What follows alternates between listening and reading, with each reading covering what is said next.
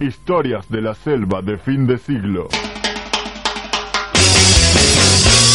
Si algo debemos agradecerle al sultán enano que gobierna esta selva es que aún no haya tenido las actitudes de aquellos horrorosos lobos feroces.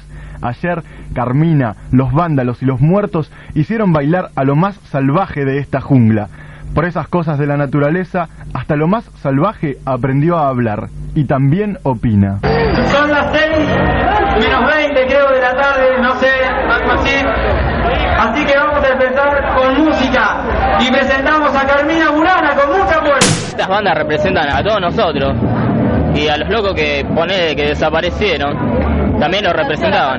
¿Cuánta gente, amigos? Allá está Pedro. Pedro. El hecho era unos chicos que estaban peleando por el medio boleto secundario y que fueron, los agarraron, los torturaron y, y los mataron.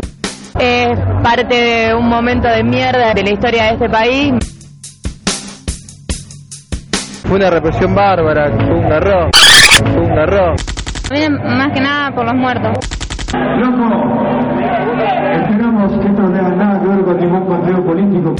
Mucho el interés político no me interesa, pero es bueno que se reúna la gente así y se acuerden, como la abuela del padre de Mayo y todas esas cosas. Como la abuela del padre de Mayo y todas esas cosas. Porque no estamos con ningún partido político ni nos vamos a entrar. Porque todos los políticos mienten.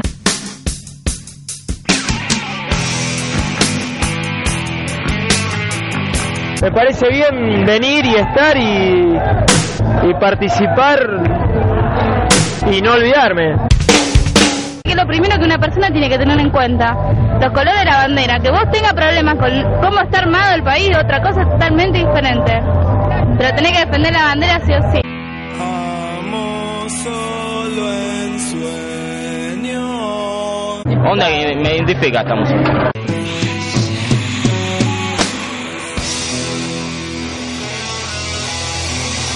Historias de la selva de fin de siglo.